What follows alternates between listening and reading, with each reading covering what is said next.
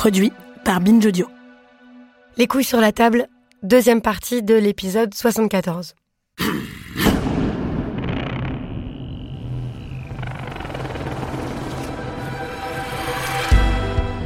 Partout, depuis très longtemps, dans tous les pays, les classes et les milieux, des femmes sont tuées, le plus souvent par des hommes proches d'elles. La première réaction compréhensible serait de désigner les coupables de ces horreurs comme entièrement responsables. Certains hommes tueraient des femmes parce qu'ils seraient des monstres ou des anomalies. Il s'agirait de drames individuels, tristes et terribles, mais sans lien les uns avec les autres. Or, ce que nous sommes de plus en plus nombreux, nombreuses à comprendre, grâce au travail des chercheuses et des militantes féministes aidées de leurs alliés, c'est que ces violences des hommes et des sociétés qui font disparaître les femmes sont systémiques.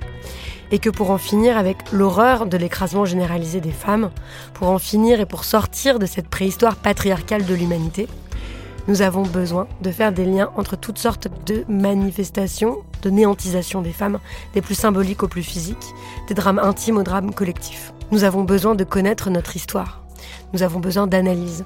Nous avons besoin de documents, de concepts, de faits pour espérer peut-être en finir avec ce mandat masculin de la violence et des dominations.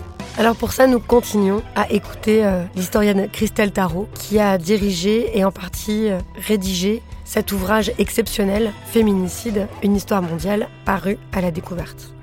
Dans la seconde partie de cet entretien, j'ai commencé par lui demander pourquoi c'était très important que toute une partie du livre soit consacrée à l'esclavage et à la colonisation en tant que féminicide. Alors, je vais, je vais retourner à avant, en fait, parce que je pense que c'est vraiment essentiel. Euh, moi, j'ai été très frappée euh, quand j'ai réalisé ce livre. J'ai beaucoup lu, j'ai lu des choses très différentes, euh, en particulier sur l'esclavage et la colonisation, parce qu'il se trouve que c'est un domaine qui m'intéresse en particulier. Et en fait, je suis arrivée à, à- à une conclusion dramatique, mais nécessaire. Euh, c'est que euh, dans l'histoire de l'humanité, la première colonie, euh, c'est précisément, ce sont précisément les femmes. Je m'explique. Pourquoi est-ce que les, les premières colonies sont des femmes? Parce que les femmes ne sont pas seulement des individus, ce sont aussi des corps et des territoires. Et donc, on voit très tôt, en fait, dès l'époque préhistorique, et en particulier au néolithique, et dans les sociétés proto-historiques et dans les premières sociétés euh, historiques, euh, que euh, la femme est perçue aussi comme un territoire, un territoire qu'on peut conquérir, qu'on peut ravager et qu'on peut utiliser évidemment pour la reproduction. Donc j'insiste beaucoup sur cette idée de, de la- femme comme euh, première colonie, le ventre de la femme, le sexe des femmes est un, territoire euh, dont on use et dont on abuse. Euh, et donc, et ensuite, oserais-je dire, à partir de cette proposition de base, eh bien, on, étend, on étend les territoires qu'on va conquérir, ravager, domestiquer, etc. Mais en fait, il faut comprendre que la matrice euh, originelle euh, est euh, là, dans, dans, dans le corps des femmes.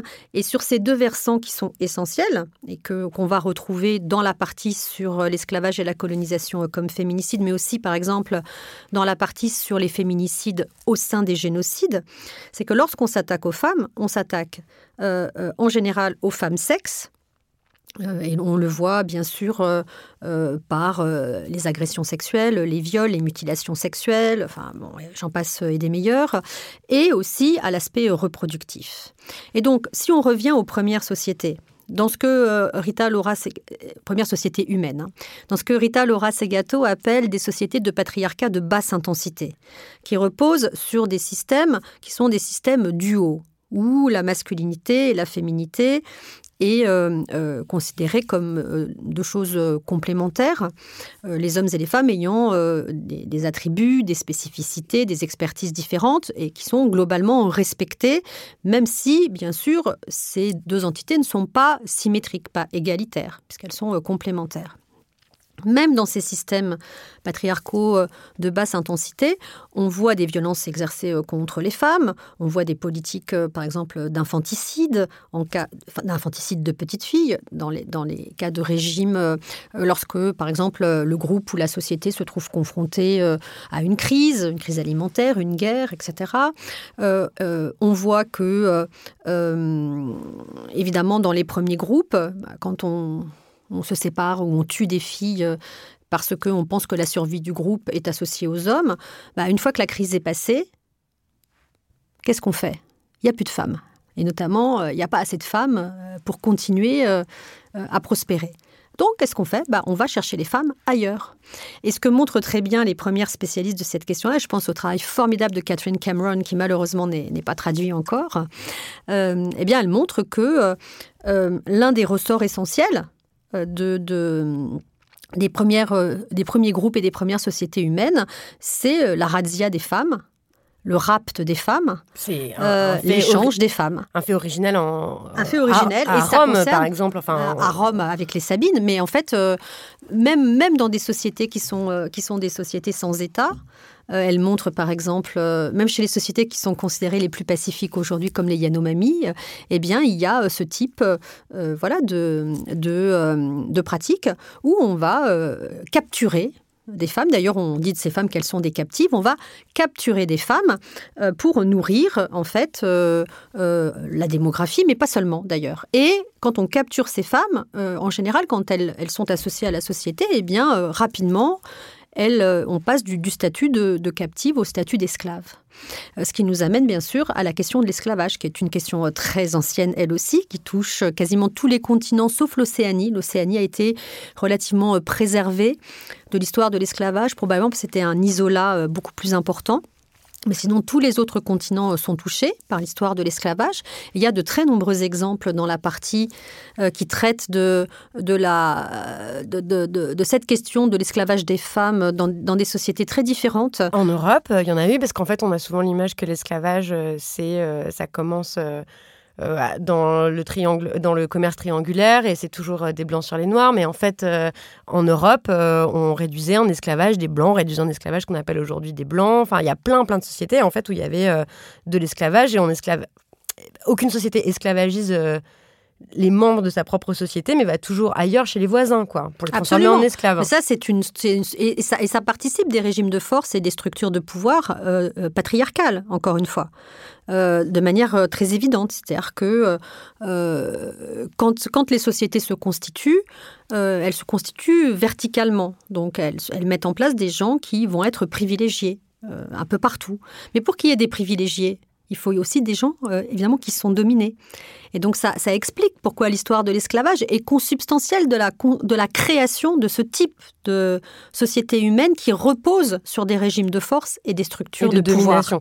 Mais encore une fois, ce que, enfin, le genre, le, fait, euh, la domination masculine, c'est le premier rapport en fait de, pouvoir et de domination sur lequel se modèlent après tous les autres rapports de domination. Mais c'est le truc. Moi, j'en suis absolument persuadée. Je crois que le livre en fait la démonstration euh, éclatante. La matrice, c'est la domination des, femmes par les hommes. Et ensuite, ça se complexifie. Ça se complexifie. Et très vite, en fait, on peut, euh, on peut associer d'autres régimes de pouvoir, bien sûr, euh, parce que l'esclavage, euh, évidemment, ce n'est pas seulement ça, c'est aussi des problèmes euh, de, hiérarchie socio-économique. On ne peut pas dire encore de classe euh, si on est dans les sociétés antiques, bien sûr, mais des problèmes de hiérarchie socio-économique.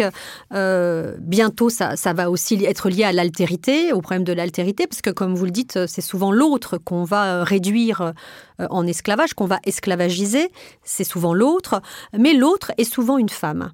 Et on, et on l'observe dans plein de sociétés. Il y a un article formidable de Christine Seaver sur sur le, sur le, le marché des esclaves euh, dans l'Empire viking, dans le monde viking.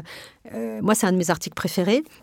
Euh, et il montre en fait à quel point euh, euh, les Vikings, pour toutes sortes de raisons qui sont trop longues à expliquer ici, ont constitué un premier niveau de globalisation de l'esclavage, d'ailleurs avec l'Empire romain et aussi avec la traite orientale. et donc, et, mais dans, dans, dans, dans, toutes ces expériences, on observe que les femmes sont les pièces de choix en fait, les femmes sont euh, euh, des éléments tout à fait essentiels de, la dynamique de pouvoir qui se trouve dans les systèmes euh, esclavagistes. Et ça, c'est très important. Et je dirais, c'est maximisé ensuite avec la traite atlantique et le commerce triangulaire, parce que on change d'échelle. on change d'échelle, premier point, et on, et on va biologiser d'une manière extrêmement forte la figure de l'esclave. C'est-à-dire que avant la traite atlantique, il y avait des esclaves partout, des esclaves de toutes les couleurs. Mais avec euh, la, traite atlantique et le commerce triangulaire, euh, l'esclave, la figure de l'esclave va, être associée à la couleur noire de manière systématique. Et puis, évidemment, il faut dire euh, que, en termes d'échelle, on change. Là, évidemment, on parle de de 11, 11 millions de personnes qui ont été euh, déportées euh, euh, donc de l'Afrique vers ce qu'on appelle les Amériques.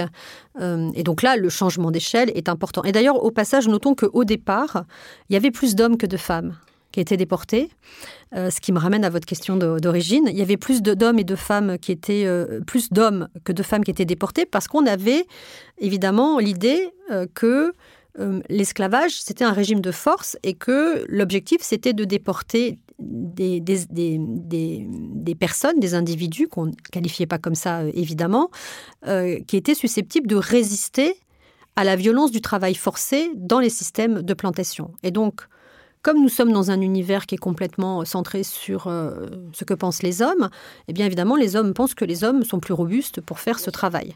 Donc on va notamment déporter des jeunes hommes, ce qui a d'ailleurs eu des répercussions très importantes pour le continent, parce que la saignée démographique a été euh, terrible sur les hommes qui étaient les plus productifs qui ont mis leur force de production non pas au service du continent africain, mais du continent américain. C'est quand même important de, le préciser. Euh, donc au départ, c'est plutôt des hommes. Et puis au fur et à mesure, on voit effectivement arriver euh, de plus en plus de femmes. Euh, en particulier au moment où on commence à remettre en cause en Europe les systèmes esclavagistes, qu'on commence à dire qu'il faut arrêter la traite en particulier. et donc là se pose la question de la reproduction des esclaves. Parce que jusque-là, en fait, on n'avait pas besoin de se poser cette question vraiment. Parce que parce qu'on allait en chercher d'autres. On allait en chercher d'autres. on pensait que c'était un puits sans fond euh, dans lequel on pouvait euh, récupérer toute la main d'œuvre dont on avait besoin. Mais à partir du moment où on dit stop, on va plus chercher la main d'œuvre en Afrique, bah, se pose dans les Amériques justement le problème de la reproduction biologique des esclaves. Et là, eh ben, euh, il se passe une chose terrible, en particulier pour les femmes esclaves, c'est que l'esclave devient héréditaire et même, je dirais, une hérédité matrilinéaire, puisque c'est la, mère qui porte la responsabilité du statut d'esclave de, de, son enfant. Et ça, c'est une grande différence, bien sûr, entre les hommes et les femmes. Euh, et ça a euh, très fortement impacté les femmes esclaves, euh, par exemple aux États-Unis ou au Brésil. Et quand on a des témoignages de femmes esclaves ou qui ont été affranchies postérieurement, on voit bien que cette dimension, elle est totalement centrale. le fait de donner naissance à, un esclave a conduit un certain nombre de femmes à des pratiques, par exemple, d'avortement, à des, infanticides, à des suicides, euh, effectivement, euh, euh, pour, éviter finalement de, faire hériter son enfant de, de, sa propre condition, sachant en plus qu'on ne peut pas faire famille Hein, puisque euh, euh, les enfants sont euh, souvent séparés de leur mère, puisqu'ils sont vendus ailleurs, etc. Et, ajoutons qu'à partir du moment où la, reproduction devient vraiment un élément central des systèmes esclavagistes, c'est très important, parce que avant, finalement, que les, que les femmes soient mères, c'était un problème, parce que ça les rendait moins productives pour le travail, dans, les champs par exemple, dans les champs de coton. Mais après, quand la reproduction de l'esclave in situ biologique est importante, voire fondamentale, on encourage les femmes à avoir beaucoup d'enfants. Donc ça, ça accroît encore la difficulté de leur vie. Parce que, en fait, une femme, qui est, une femme esclave qui est enceinte, euh, elle n'est pas mieux traitée qu'une femme qui ne l'est pas. Et, mais elle doit euh, évidemment faire le travail en, portant un enfant. Donc ça a, ça a accru euh, évidemment euh, leur situation. Et puis il faut ajouter aussi quelque chose, c'est que les violences sexuelles sur les femmes esclaves sont systématiques. Aujourd'hui, nous savons que c'est quelque chose de systématique. Et lorsque... Et d'encourager. C'est plus qu'encourager. De... Parce qu'en en fait, il faut comprendre comment c'est possible que des individus comme ça existent. Pourquoi en fait le viol est, systématique? Pourquoi toutes les femmes esclaves quasiment subissent des violences sexuelles? Ce qui veut dire qu'il y a un paquet de mecs et d'hommes pour leur faire subir ces violences-là. Absolument. Mais ça commence tout de suite, en fait. Je crois que c'est très important de le préciser, c'est que lorsque euh, les, captifs, parce qu'ils ne sont pas encore esclaves, hein, ils, ont, ils, sont captifs, leur, statut au départ en Afrique, sur le continent africain, sur les zones de départ, que ce soit euh, euh, en Sénégambie, que ce soit dans le golfe de Guinée ou ailleurs, leur, leur statut est d'être des captifs. Donc ils montent sur les bateaux, ils sont captifs. Ils sont immédiatement, il faut le préciser, divisés en deux. Hein, donc d'un côté on met les hommes, de l'autre on met les femmes, ils ne sont pas ensemble. Et la première chose que fait l'encadrement, l'encadrement sur le bateau, les sous-officiers, les officiers, euh, euh, et parfois marginalement même euh, des marins, c'est de sélectionner leur, entre guillemets, compagne pour le voyage, qui est très long. Il faut bien quand même que les hommes puissent avoir quelques compensations. Et d'ailleurs, c'est considéré comme une compensation en nature le fait de, pouvoir agresser des femmes, violer des femmes captives sur les bateaux, c'est considéré comme une compensation en nature. C'est-à-dire bah, C'est-à-dire que une partie du paiement, euh, c'est ça. Ah, du salaire Oui. Les hommes, c'est ça C'est ça. C'est de dire, euh, on vous donne la possibilité euh, d'avoir une femme sur le bateau qui va, qui va combler vos besoins, jugés d'ailleurs irrépressibles. Ça, c'est encore une autre question, mais liée à la masculinité, hein, le fait que considère que la sexualité est un besoin irrépressible des hommes. Et donc, voilà. Donc, on considère que, eh bien, ces hommes ont le droit de se choisir une compagne, je mets ça entre guillemets, parce que eux, ils, définissent ça comme ça, une compagne. Mais nous, nous savons que c'est du viol systématique quand même, parce que évidemment, euh, la femme n'est pas consentante euh, et de toute façon, elle n'a pas le choix. Et, si elle se rebelle, euh, eh bien, elle peut être purement et simplement assassinée et jetée par-dessus bord, hein, ce qui déjà est arrivé régulièrement. Donc ça commence déjà dès le bateau. Et je dirais même, ça commence dès le bateau parce que euh, l'objectif, c'est vraiment de faire comprendre par ce dressage, par ce dressage qui, transite par la violence sexuelle, euh, que vous changez de statut, que vous avez été un jour une personne libre et que vous n'êtes plus rien, plus rien du tout. Et donc, je dirais que la violence sexuelle qui commence dès le bateau, ça participe de la fabrique de l'esclave.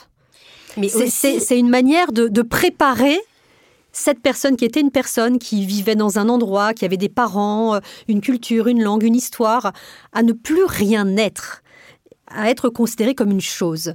Et la chosification, l'un des dispositifs qui permet la chosification, c'est la violence sexuelle. Et la violence sexuelle touche très majoritairement des femmes.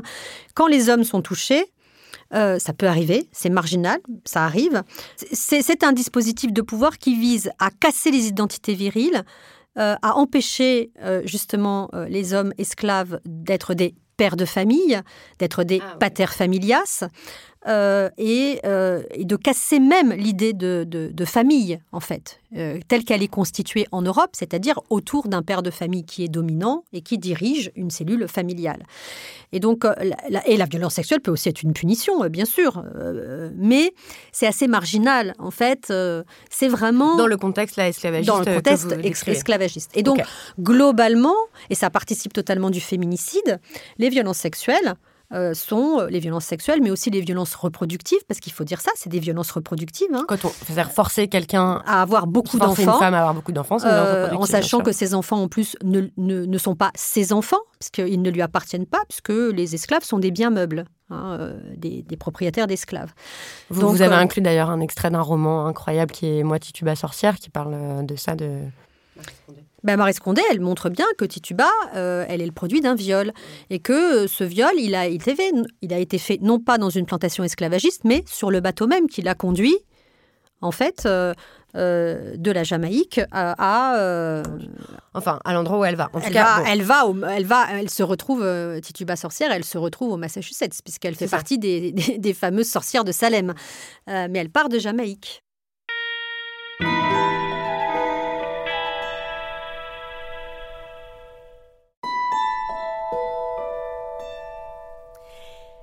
Donc, vous dites, ça, ça, euh, ça fabrique les esclaves. La violence sexuelle fabrique les esclaves et elle fabrique aussi les esclavagistes. Elle constitue, en fait, euh, de la même façon que la violence sexuelle, si je vous ai bien lu, si je comprends bien, la, violence sexuelle systématique qu'on observe dans euh, tout le système esclavagiste et dans les colonies, dans tous les empires coloniaux, il y a des violences sexuelles, elles sont comme partout, il y a des violences sexuelles, mais ça sert à constituer des, objets colonisés, quoi, en soumettant, en fait, en écrasant, les anéantissant euh, euh, les femmes, mais aussi à fabriquer des colons. Le fait de, les encourager, de les laisser, de, les, de, normaliser comme ça le viol et la violence sexuelle. Parce que ce que je cherche toujours à comprendre, c'est c'est quoi cette masculinité? C'est quoi cette virilité? Est-ce que, puisqu'en fait, on est d'accord que la sexualité n'est pas un besoin irrépressible, donc qu'est-ce qui fait qu'il y a tant d'hommes qui vont euh, commettre des, viols et des horreurs pareilles, en fait La colonisation, c'est un régime de force. C'est un régime de force. Je parle beaucoup de régime de force, mais c'est un nouveau régime de force. C'est un revival de régimes de force qui sont très anciens, dont nous avons euh, déjà parlé. Et vous dites ça s'empile, quoi. Oui, ça s'empile, ça s'empile. et, ça se et ça empire. Pourquoi ça empire? Parce que ça se maximise, si j'ose dire. C'est-à-dire que on partait de, situations qui étaient très locales. Et puis, euh, à mesure, euh, quand on passe des, patriarcats de basse intensité aux patriarcats de forte intensité, et c'est intéressant parce que là, pour le coup, c'est une, une concurrence entre hommes. Hein, c'est des problèmes entre hommes. Et donc, euh, c'est comment est-ce qu'à un moment, à l'échelle planétaire, il y a un patriarcat qui devient hégémonique et qui a tendance à vouloir imposer sa manière d'être à l'ensemble des patriarcats de basse intensité. C'est exactement ce qui se passe dans, le cadre des colonisations. Euh, et dans le, patriarcat de, haute intensité occidentale alors en particulier occidentale, s'impose. Ah oui, pas seulement, parce qu'il y a aussi des articles sur la colonisation, sur euh, par exemple la façon dont euh, le Japon va coloniser la Corée, etc. Donc c'est pas seulement ça, mais certains patriarcats de haute intensité vont aller coloniser les autres. Absolument. Et ça participe totalement en fait, et c'est très important de le comprendre. Pourquoi? Pourquoi ça impacte le féminicide après? Parce que quand un patriarcat de forte intensité euh, combat des patriarcats de faible intensité, qui sont on l'a bien compris, le premier tapissage patriarcal de l'histoire de l'humanité. Ce sont presque partout des patriarcats de basse intensité, qui pouvaient d'ailleurs être très concurrents les uns avec les autres, et ça ramène à la femme colonie dont je parlais euh, tout à l'heure. Mais lorsqu'à un moment dans l'histoire humaine, il y a un patriarcat de forte intensité qui émerge, par exemple, si on prend l'histoire européenne, le patriarcat romain. Le patriarcat romain, c'est un patriarcat de forte intensité qui repose plus sur une matrice duale, mais sur une matrice binaire qui oppose de manière euh, ontologique le masculin et le féminin et qui infériorise. Il y a une, dynamique idéologique d'infériorisation euh, du féminin par rapport euh, au masculin. Rome s'étend. Rome sort de ses frontières et s'étend. Et l'un des dispositifs de pouvoir, c'est pas seulement les routes, hein, comme on nous dit souvent. C'est pas seulement parce qu'ils ont fait des routes hein, qu'ils ont, conquis le monde. C'est aussi parce qu'ils ont apporté une, idéologie masculiniste euh, qui, qui, s'est imposée, en fait, euh, euh, dans tout leur empire. Dans tout leur empire, le patriarcat romain s'est imposé. Donc, a créé un premier tapissage, un nouveau tapissage. Et puis, évidemment, les colonisations européennes euh, euh, des, siècles, plus tard, euh, ont accentué le processus, parce qu'il se trouve que c'est en Europe que ce patriarcat de forte intensité, pour toutes sortes de raisons qui sont trop longues à expliquer ici, a émergé. et donc, euh, les colonisations européennes sont un deuxième tapissage. On peut dire que l'impérialisme états-unien en est un troisième. Hein. L'image du, du, WASP yankee, etc., euh, euh, forme voilà, un nouveau patriarcat de forte intensité. On le voit constamment en lutte d'ailleurs avec des patriarcats de basse intensité. Mais pourquoi est-ce que ça impacte le féminicide? Et ça, c'est ce que montre très bien l'article sur la Palestine. Parlons-en parce que, c'est un des articles que je, trouve Enfin voilà, c'est un des articles qui me, qui, voilà, ce sera plus jamais pareil pour moi. Après, c'est vraiment une illumination. Je, vais tenter de, le résumer très très brièvement, mais ces deux chercheuses euh, palestiniennes s'interrogent sur les crimes d'honneur, ce qu'on appelle les crimes d'honneur, c'est-à-dire des femmes qui sont tuées par des membres de leur famille, leurs frères, leurs pères, leurs cousins, euh, leurs oncles, tout ça, euh, dans les territoires. Euh, non, non, là, c'est les Palestiniens de l'intérieur. Les Palestiniens de l'intérieur. Donc, là, c'est les Palestiniens qui vivent, qui, sont, qui ont normalement le statut de citoyens israéliens et qui vivent à l'intérieur de l'État d'Israël. Et dont on dit euh, que euh, eh ben, ce qu'on appelle des crimes d'honneur. C'est aussi un terme qu'on a employé beaucoup en France, dans les médias et tout ça. Avec l'idée euh, qu'en fait, euh, bah, elles sont tuées parce que euh, c'est la faute de ces hommes barbares. Ces hommes barbares parce qu'ils sont arabes, et vous savez, les arabes, c'est ce qu'ils font, quoi. C'est dans leurs mœurs, en fait. ils sont inférieurs, en gros, et donc c'est pour ça qu'ils tuent les femmes. Bon, et en fait, elles disent, mais c'est épouvantable de parler de, de crimes d'honneur, c'est fausse comme parler de crimes passionnels. En fait, il faut comprendre ce qui se passe, pourquoi? Et donc, elles mettent en lien la, la violence terrible subissent euh, les Palestiniens euh, en Israël et ces crimes d'honneur, euh, et ces crimes et ces féminicides qui sont commis. Absolument. Alors, en gros, l'objectif de cet article passionnant, c'est justement de comprendre, c'est pour ça que je l'utilise en exemple, comment est-ce qu'un patriarcat de forte intensité, en l'occurrence le patriarcat israélien, je, je rappelle quand même que Israël est une théocratie. Hein, euh, c'est pas un État laïque, c'est une théocratie. Et euh, je souligne euh, aussi que dans le judaïsme, comme d'ailleurs dans tous les monothéismes, mais puisque nous sommes en Israël, parlons du judaïsme, les hommes se lèvent le matin en remerciant Dieu de ne pas être femmes. Pas tous, mais c'est dans. Oui, oui, mais non, mais dans la religion. Dans la religion. Dans la religion, je ne dis pas évidemment que tous les, hommes le font, mais je dis que dans la religion, il y a ça. Comme d'ailleurs dans toutes les religions monothéistes. Il y a un article d'ailleurs que vous faites là-dessus. de vraiment, toutes, ce sont des religions épouvantablement misogyne, le, voilà, le, le, christianisme, euh, comme euh, l'islam, comme le judaïsme, tout. tout. Et, et, le bouddhisme et l'hindouisme et, bien d'autres bien d'autres choses encore. Mais ça, c'est encore un, autre débat.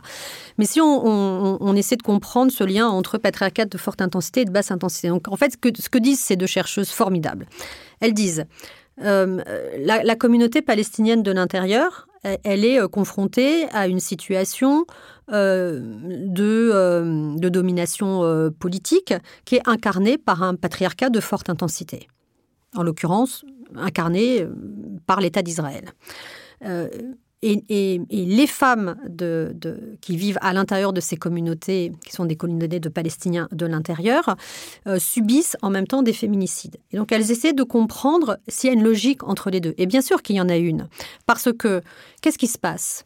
Lorsque euh, euh, un patriarcat de basse intensité est agressé par un patriarcat de forte intensité, il y a évidemment des confrontations entre hommes. Euh, qui peuvent euh, voilà, euh, avoir des territoires tout à fait classiques. L'intifada, par exemple. L'intifada, c'est une des expressions, une expression en fait de, de cette concurrence. Mais ce qu'elle ce qu'elle montre de manière lumineuse, à travers des enquêtes, hein, des enquêtes sociologiques. Oui, c'est pas un truc. elles, voilà, elles, écoutent les femmes, elles écoutent la police, elles écoutent, elles vont ah voir non, elles, travaillent de manière très très sérieuse sur le terrain. eh bien, elles montrent en fait que lorsqu'il n'y a pas d'expression euh, classique de la virilité. Euh, lorsque la masculinité des hommes ne peut pas s'exprimer de manière classique, eh bien, il y a un retournement contre les femmes. Et ça, on l'observe dans ce contexte-là, mais on l'observe dans plein d'autres contextes. C'est-à-dire que la, part agressive de la masculinité, qui est la virilité, doit pouvoir trouver un terrain d'expression. Si ce terrain d'expression n'est pas un terrain d'expression masculin, alors il y a un retournement des hommes contre les femmes de leur propre communauté. Et donc elle montre qu'il euh, y a euh, euh, que ces féminicides, dont elle nie absolument, et moi je suis absolument d'accord avec elle, la dénomination de crime d'honneur, qui est en général médiatisée par la société dominante israélienne, dans une vision culturaliste et raciste, extrêmement orientaliste, raciste, là, de dire, problématique. Euh, donc, euh, il n'y a pas d'honneur à tuer une femme parce qu'elle est une femme. Il n'y a pas d'honneur à tuer un être humain, quoi qu'il arrive. Euh, donc, il faut vraiment bannir ces termes, crime passionnel, crime d'honneur, etc. et donc, elle, elle montre que, effectivement, le, contrôle, ce que j'appelle les régimes coercitifs punitifs, eh bien, sont maximisés euh, à partir du moment où finalement la masculinité agressive ou la masculinité hégémonique ne peut pas s'exprimer sur son terrain naturel, qui est la confrontation directe entre hommes. Euh, et c'est absolument effrayant parce qu'il y a toute une partie qui est très, euh, qui est très théorique, où elles posent les concepts, où elles expliquent pourquoi elles utilisent les, les mots, comment est-ce qu'elles les utilisent, etc. Et puis après, on passe dans le vif du sujet, c'est-à-dire dans les listes de femmes qui sont produites dans ces communautés euh, de Palestiniens de l'intérieur, où, on décide voilà, qui, quelle femme va être tuée et les raisons des meurtres, mais sont sidérants. C'est-à-dire une femme euh, qui euh, euh, téléphone en dehors de la maison, une femme qui va parler à quelqu'un. Une femme respire en fait. C'est voilà, non mais mais c'est tout à fait. Non mais c'est important de comprendre à quel point cette dynamique.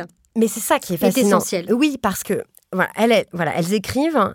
Les féminicides qui sont commis par les Palestiniens de l'intérieur sont conditionnés par un espace colonial ségrégué marqué par la brutalité de la tyrannie et de la violence.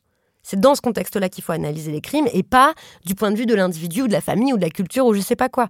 C'est euh, en fait avec une analyse du, pouvoir quoi. Mais à la fois quand on dit ça, un des risques c'est de, on pourrait nous dire vous déresponsabiliser en fait ou euh, de nous dire euh, attendez, vous nous expliquez que si les Palestiniens de l'intérieur sont assassinés par des membres de leur famille, c'est la faute des Israéliens? Mais en fait, non, c'est parce qu'elles disent non plus, et nous non plus. Exactement. Non, non, ce qu'elle mais je, veux quand même le dire parce va. Ce, qu'elle montre, c'est la tension. En fait, justement, c'est pour ça que je parle de système patriarcat de basse intensité et de forte intensité. C'est parce que nous sommes dans des sociétés là comme ailleurs, dans des sociétés patriarcales, euh, qui régit, qui sont régies par les par les mêmes mécanismes. C'est-à-dire que finalement, quand un frère tue sa sœur en, euh, euh, dans, dans dans une communauté de Palestiniens de, de, de, de l'intérieur parce qu'ils jugent qu'elle a euh, mis à mal l'honneur de la famille. Et lorsque une femme est tuée en France par son mari parce qu'il juge qu'elle n'a pas à partir parce qu'elle lui appartient, de quoi parlons-nous? On parle à chaque fois d'un crime de propriétaire. Simplement, le propriétaire n'a pas forcément le même visage. Euh, et donc, il ne s'agit pas du tout de déresponsabiliser euh, les uns. Euh, il s'agit surtout de, de, mettre en avant le courage des femmes. Parce que là comme ailleurs, et l'actualité euh, le montre, euh, par exemple, avec les femmes iraniennes euh, aujourd'hui. mais, mais, mais, ce qu'elle montre aussi, c'est que, parce qu'on dit souvent, et, parfois c'est vrai, que, que, les femmes couvrent les violences des hommes. oui, qu'elles sont, complices. non, mais c'est un truc qu'on entend systématiquement. Ma propre mère hein, me le ressort très souvent. Elle dit Oui, bien sûr, Victoire. Évidemment, les violences masculines, c'est terrible. Mais le pire, c'est les violences des femmes. Et je suis là. Alors vraiment, enfin, je. Bon, mais voilà, elle. elle Absolument. J'en reste sans voix à chaque fois. Mais, mais, ce qui est important dans cet article, je crois, c'est que euh, elle montre aussi que euh, là comme ailleurs, euh, et, c'est quelque chose qu'on ne veut pas entendre et qu'on ne veut pas voir, mais que les femmes résistent et sont solidaires. Y compris, elle, elle donne plusieurs exemples en fait de, de, de femmes qui, lors de procès, pour féminicide, des mères qui, qui ont témoigné contre leur fils qui, euh, par exemple, euh, qui, qui, ont commis un féminicide sur leur sœur, etc. Donc, euh, donc l'image qu'on a en fait de ces sociétés, parce que nous avons une vision très raciste en fait du monde arabo-musulman, c'est que les femmes sont forcément les complices des hommes que forcément elles sont toujours du côté des pères, des fils, des oncles, des cousins, eh bien cette étude montre que ce n'est pas toujours le cas et que il y a même parfois euh, des communautés de femmes à l'intérieur d'une famille euh, bah, qui, font, euh, qui font corps pour, par exemple, judiciariser une affaire de féminicide. Oui, et ça n'empêche pas que, bien sûr, il y a aussi des femmes complices, il y a aussi, enfin, tout ça sûr. existe. Mais juste pour qu'on soit bien clair sur l'histoire de responsabilité là, parce qu'en fait, c'est ça que nous permet votre livre et, et, tous ces travaux et tout, c'est d'avoir une nouvelle vision de du mal, enfin de la responsabilité dans le mal en fait. De se dire c'est pas euh, encore une fois c'est pas une histoire purement individuelle, c'est pas non plus comme si les individus étaient agis par le patriarcat au sens où bah en fait c'est pas vraiment leur faute parce que c'est autre chose encore. Et c'est ça qu'il s'agit en fait de saisir. Donc de se dire mais ben, en fait euh, si ces hommes tuent ces femmes, on va pas pouvoir résoudre le problème en s'attaquant que aux causes dans leur communauté. En fait, on va pas arriver à résoudre euh, les meurtres des Palestiniennes euh, de l'intérieur par des membres de leur famille si la violence coloniale et la violence exercée par l'État ne s'arrêtent pas non plus. Absolument, et c'est pas spécifique à cette situation. C'est pour plein d'autres choses comme ça. en fait, tous les articles, toutes les situations là qu'on voit Oui, c'est pour ça que c'est très important de parler de continuum féminicidaire. On revient au début de notre conversation euh, et d'affronter le fait que le féminicide n'est pas seulement ce qu'on nous présente souvent euh, en France et en Europe aujourd'hui, un meurtre individuel euh, qui est commis contre une femme parce qu'elle est une femme par, par un partenaire intime. C'est très réducteur, ça dépolitise en fait ce qui constitue le système d'écrasement des femmes que, que, je voulais exemplifier dans ce livre dans la très longue durée et, mais dans une densité géographique très importante. Et encore une fois, c'est pour ça que je parle de nécessité d'une révolution euh, totale, parce que le crime est total. Donc la révolution ne peut être et elle ne peut être que féministe parce que le féminisme c'est une théorie politique globale qui a les outils en fait pour proposer une alternative. Et cette alternative elle est absolument essentielle aujourd'hui parce que nous sommes confrontés à deux crises euh, essentielles pour notre survie qui est en même temps la crise écologique l'écocide en même temps, la crise féminicidaire, les, relations euh, d'écrasement entre les hommes et les femmes, euh, des femmes par les hommes. Euh, et ces deux crises sont liées. Écocide et féminicide sont structurellement liés. Donc on ne peut pas régler l'une sans régler l'autre. D'ailleurs, comme je l'ai dit, le territoire des femmes, la première colonie, c'est le, les femmes en tant que territoire. Mm. Donc, euh, donc on peut pas régler les deux choses ensemble, et donc on est confronté séparément. Donc on est obligé en fait de les régler ensemble, ensemble. Si on régler l'une et l'autre. La catastrophe écologique, on est obligé de d'en passer par l'abolition du patriarcat, le renversement du patriarcat. Enfin, je sais pas comment on, l'appelle, la révolution totale euh, féministe, ah bah, écoféministe. Il me semble que la, destruction totale du patriarcat est un, est un, est un, est un, bon postulat euh, de base, mais il faut comprendre que euh, il, faut s'attaquer à des chantiers qui sont extrêmement diversifiés et qui sont exemplifiés dans le livre.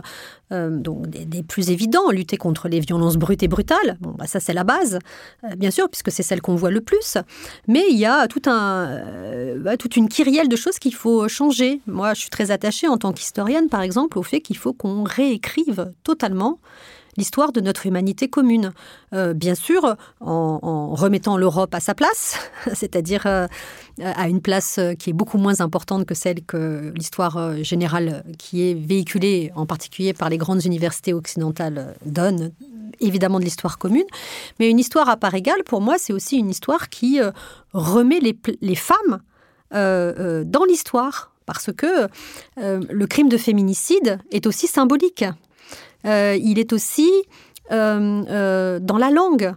Euh, moi, je me refuse totalement, euh, par exemple, aujourd'hui, euh, à accepter cette règle grammaticale qui consiste à dire que le féminin l'emporte toujours. Que le masculin, l'emporte toujours, sur le féminin. Excusez-moi, c'est un lapsus révélateur. que le masculin l'emporte toujours sur le féminin et qu'on ne me dise pas que c'est que ce n'est pas grave, que, que ça n'a pas d'impact. C'est symbolique, parce que, pas, bien sûr. D'abord, premièrement, on n'a jamais vraiment fait d'études d'impact. Donc déjà, on ne peut pas mesurer l'impact. Euh, euh, on n'a jamais fait d'études sur le long terme pour savoir, euh, sur plusieurs générations de petites filles et de petits garçons, à qui on dit le masculin l'emporte toujours sur le féminin, qu'est-ce que ça produit concrètement dans la société après? Sur la petite fille, sur sa capacité à être, à être quelque chose et sur la capacité du petit garçon à être quelque chose. Pour le percevoir, il faudrait sur la longue durée rabâcher à des enfants le masculin l'emporte toujours sur le féminin et voir ce que ça donne, si ça a un impact. C'est pour ça que je parle d'études d'impact. Oui, oui, euh, bien sûr qu'il y, a beaucoup de choses qui sont faites depuis très longtemps. Je pense. Euh, euh, il y, a, des, études de sociologie sur la petite enfance qui montrent toute une série de choses passionnantes. Mais là, là, je parle juste précisément de ça, parce que quand on, quand on dit ça, on nous dit souvent non mais vraiment, ça n'a pas d'importance. Mais moi, je crois que les ah mots sont importants et que les mots sont dévastateurs. Donc ça a une très grande importance. Donc le combat euh, sur la langue, mené notamment par Eliane Viennot, euh, que j'adore vraiment, euh, et qui est présente dans le livre, mais aussi Gaël Odéon. Et puis, tout le travail historiographique qui a été commencé en France, notamment avec le travail pionnier de, de Michel Perrault, avec l'histoire des femmes en Occident, euh, donc, qui est euh, évidemment essentiel, mais qui n'est pas suffisant, bien sûr. Donc on a beaucoup, beaucoup de travail à faire euh, pour que l'histoire qui nous est racontée de notre propre pays, mais de manière plus générale, l'histoire mondiale, bah, soit une histoire à part égale. et donc ça veut dire réintroduire des femmes et qu'on ne nous dise pas qu'il n'y en a pas, parce qu'il y en a tout le temps, partout. Bah Il suffit de les chercher. Bah oui, non mais évidemment. Donc elles sont là. Bien sûr. Et c'est simplement qu'on a écrit l'histoire sans elles. Et, cette, histoire sans femmes, c'est un acte idéologique. Donc la communauté euh, des historiens et des historiennes de ce pays a une responsabilité, une responsabilité sur ce qui s'est passé. et donc, chacun doit faire aussi son mea culpa. C'est ça sur la. J'aime bien que vous utilisiez ce mot de responsabilité parce que ça, ça, nous enjoint tous et toutes comme individus, mais aussi comme membres de certains groupes, de, groupes professionnels, de, de, groupes locaux, etc., à se demander c'est quoi notre part dans euh, l'anéantissement euh, du féminin et comment est-ce qu'on fait pour l'annuler, quoi. Donc, euh, et, pour. et, justement, et pour réparer ça, en fait, et pour le corriger. Euh, oui. Puisque, en fait, ce que ça veut dire aussi, c'est que même si c'est certains hommes qui tuent, qui tuent des femmes, mais en fait, ils n'en sont pas entièrement et individuellement totalement responsables, en fait. Encore une fois, ça veut dire que nous tous, on porte cette responsabilité-là. Bien sûr, c'est un, problème sociétal. C'est pour ça que c'est intéressant d'avoir utilisé la notion de continuum féminicidaire, parce que ça, ça intègre tout ça. c'est quelque chose dont nous sommes comptables collectivement. Euh, et, le livre euh, euh, repose beaucoup sur cette notion de responsabilité, de résistance. Moi, moi je voulais pas du tout faire un livre misérabiliste, même si la situation, il faut le dire très nettement, est calamiteuse non, mais dans le monde entier. On n'a pas, en plus, on n'a pas abordé les, les, les, parties les plus terribles, éprouvantes du livre, notamment ce qui concerne les génocides. Euh, enfin, c'est vraiment, c'est oui, oui, le, constat. Enfin, c'est vraiment euh, un, constat de, de, vraiment, mais d'écrasement de, de du, féminin, mais à une ampleur qu'on peut même pas imaginer. En fait, c'est euh, sidérant de regarder ça. Mais ce n'est pas un livre, effectivement, ni macabre, ni misérabiliste, ni défaitiste d'ailleurs. Non, absolument pas. C'est un, un, livre de résistance et c'est un livre aussi de riposte. Parce qu'à chaque fois, dans l'histoire, euh, dans, l'histoire du progrès des droits des femmes, euh, euh, à chaque fois qu'il y a une poussée de, mouvements qui sont en même temps des mouvements en général intellectuels et politiques, hein, parce que les deux choses sont liées, parce que le savoir c'est du pouvoir, hein, et inversement. Donc à chaque fois qu'il y a des, des, poussées comme ça de, mouvements qui lient savoir-pouvoir et qui, qui s'engagent dans une relecture, euh, de, de, l'histoire qui nous est racontée euh, depuis euh, fort longtemps, bah, il y a une, une, riposte qu'on peut définir comme antiféministe qui est ultra-violente. Et les deux choses sont liées.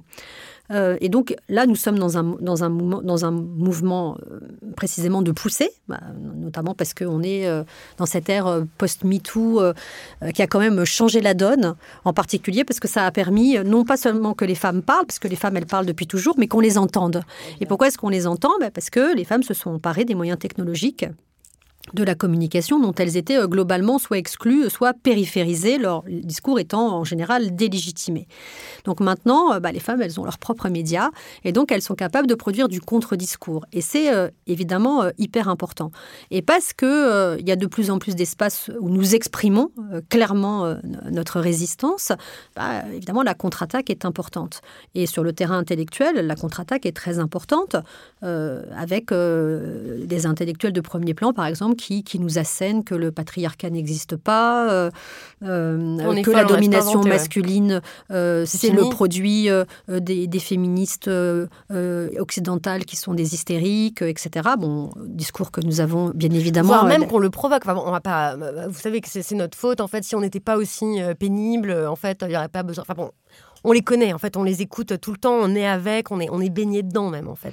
À tel point que ça nous fait même douter, même les féministes les plus convaincus, euh, il y a toujours euh, ces, instants-là dans la nuit où on doute en fait. Euh, on est un peu. Enfin, bon. Alors moi, je doute jamais. Super. et, et, et, ma manière de ne pas douter, en fait, c'est de produire un livre comme ça, qui est une formidable caisse de résonance, mais aussi une démonstration, je pense, absolument implacable, une démonstration qui est, je crois, très articulée, articulée par toutes les expertises, parce que bien sûr il y a l'expertise académique et il y a un travail euh, de référence bibliographique, je pense, euh, assez important euh, pour que chaque personne, femme ou homme d'ailleurs, qui veut voilà, travailler un peu sur certaines questions, ben, il y a plein de références. Donc il y a l'expertise académique, bien sûr, l'expertise militante qui est si importante. On doit tellement aux militantes, il faut le dire, le redire, parce que sur le terrain concret des violences, ce sont euh, globalement euh, les militantes, les activistes qui sont là. Toutes ces associations absolument incroyables qui font vraiment un, travail plus que nécessaire et qui en retirent souvent euh, très peu de bénéfices. Rien du tout, voire, voire voire de l'hostilité, voire de l'agressivité, etc. Euh, bien sûr, l'expertise le, artistique, et moi je voulais absolument que, que, les artistes soient présents, et on a la chance dans le livre d'avoir euh, vraiment mais, des, artistes incroyables, je pense bien sûr des très très connus, Cara Walker, Ayana Jackson, euh, Rebecca Belmore, Prune Nourri, mais aussi des artistes moins connus mais dont le travail est formidable, soit Del Meissour, euh, euh, enfin plein d'autres. Euh, vraiment, c'est très important. Beaucoup d'images, beaucoup de, campagnes de sensibilisation. Et je pense que c'est aussi très important. Le discours des, l'expertise journalistique, parce que bien sûr, les journalistes, en particulier les femmes journalistes, exhument souvent des questions épouvantables dont on n'aurait pas connaissance sans leur travail. Et certaines payent aussi un prix très lourd, hein, puisque certaines évidemment meurent, en particulier dans les pays du monde majoritaire. Et puis, euh, bien sûr, le témoignage euh, des survivantes quand elles sont encore euh, parmi nous. Et de leur famille. Hein et de leur famille quand elles sont euh, quand elles sont mortes, en particulier euh, de leur mère, euh, parce que souvent les mères s'investissent beaucoup dans, dans, les dans les politiques mémorielles de, de leurs enfants, ce qu'on peut très bien comprendre. Donc c'est une formidable caisse de résonance avec toutes ces expertises, et, et, pour moi c'est une riposte. C'est pour ça que je dis souvent c'est un, livre manifeste. Parce que c'est un livre qui a vocation à dire, vous ne pouvez pas dire que ça n'existe pas, parce que ça existe, et vous ne pourrez plus dire que vous ne le savez pas, parce que si vous lisez le livre, vous le savez.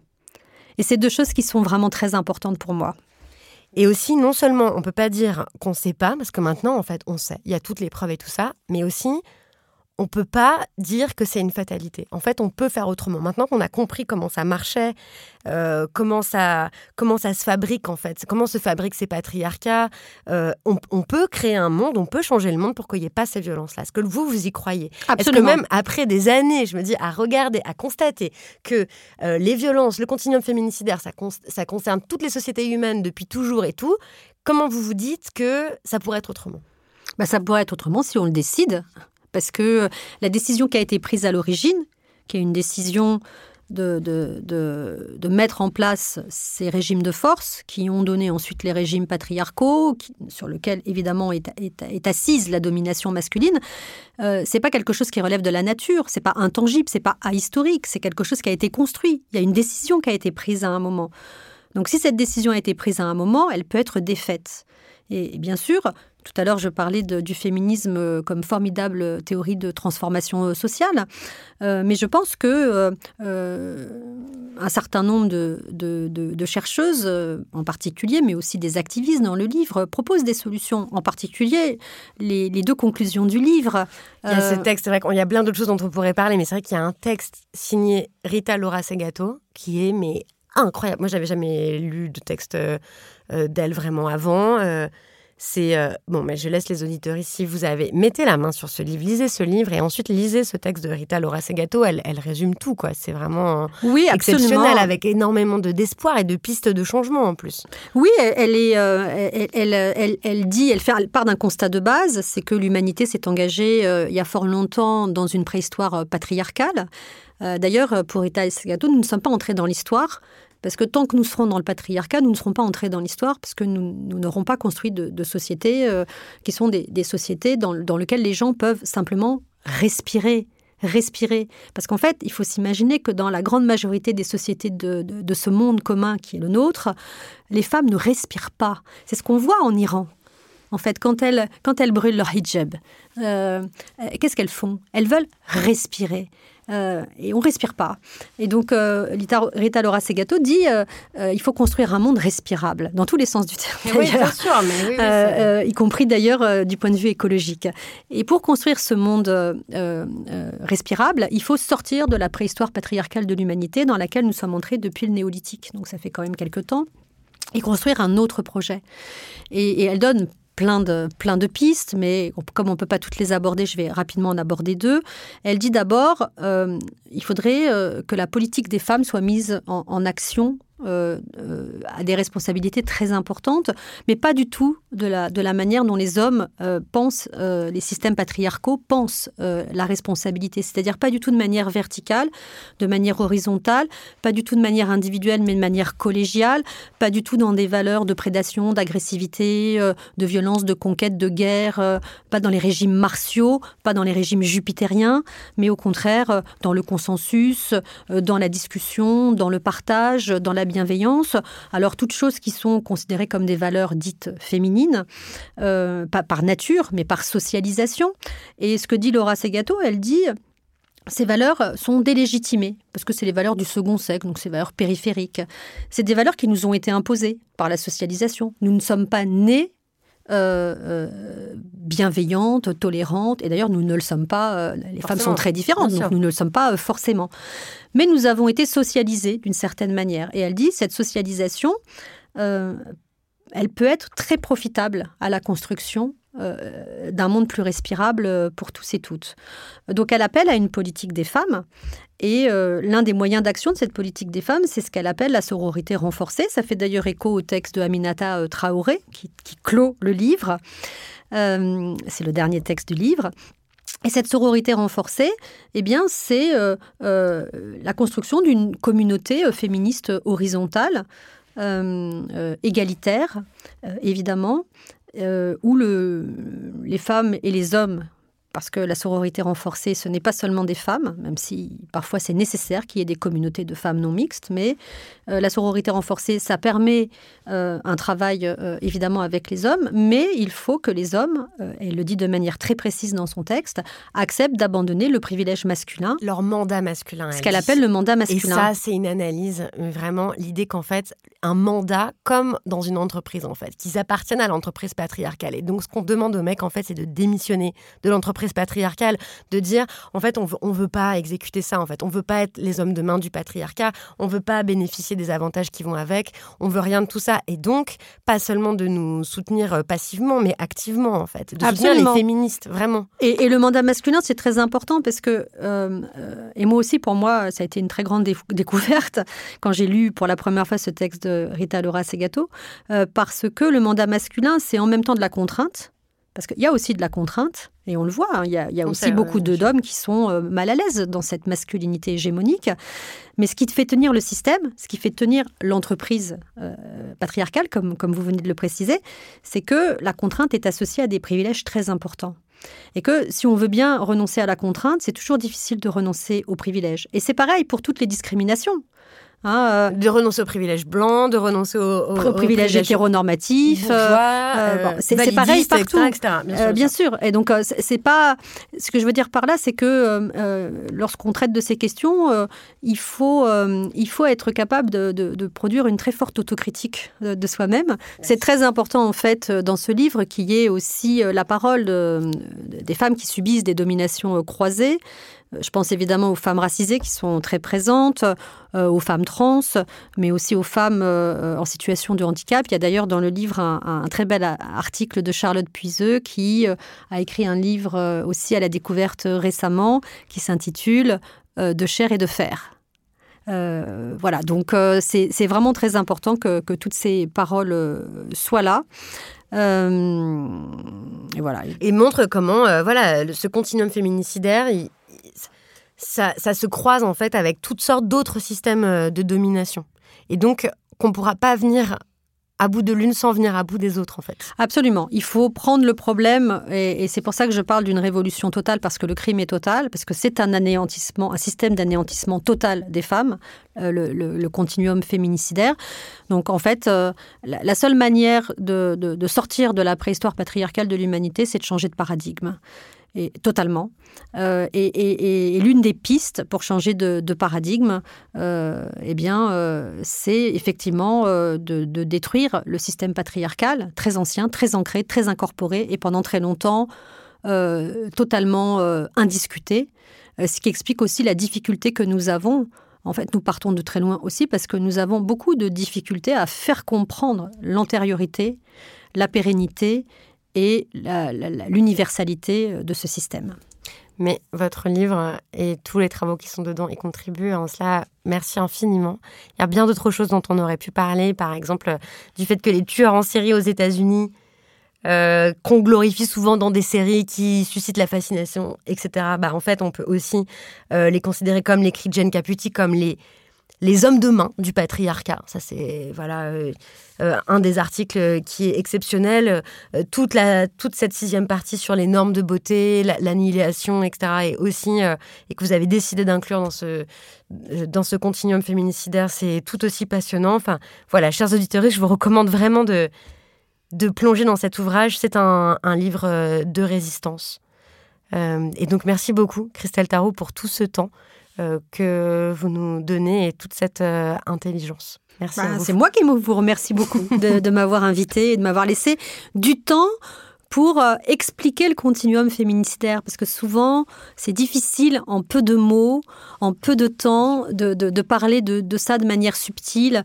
et, la subtilité, c'est important pour comprendre la complexité.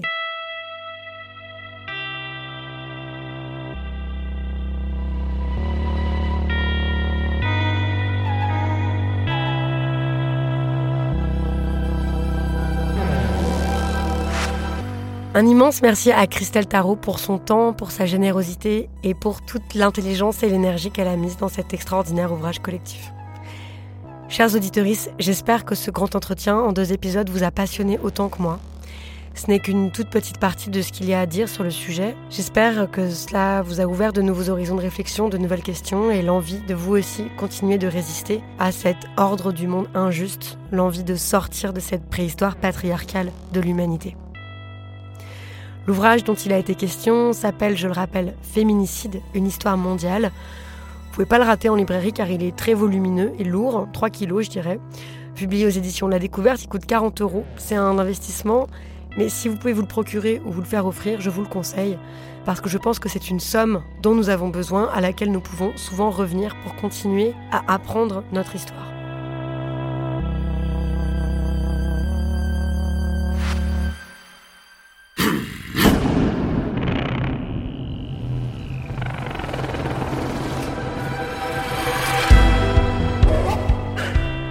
L'enregistrement et la réalisation de cet épisode ont été faits par Paul Berthiaud, le montage par la productrice de l'émission, Naomi Titi, et moi-même. Nous sommes comme toujours très curieuses de vos réactions, alors vous pouvez nous écrire via les réseaux sociaux de l'émission ou bien à l'adresse les couilles sur la table binge.audio. Nous vous lisons toujours. Merci pour votre écoute et à bientôt.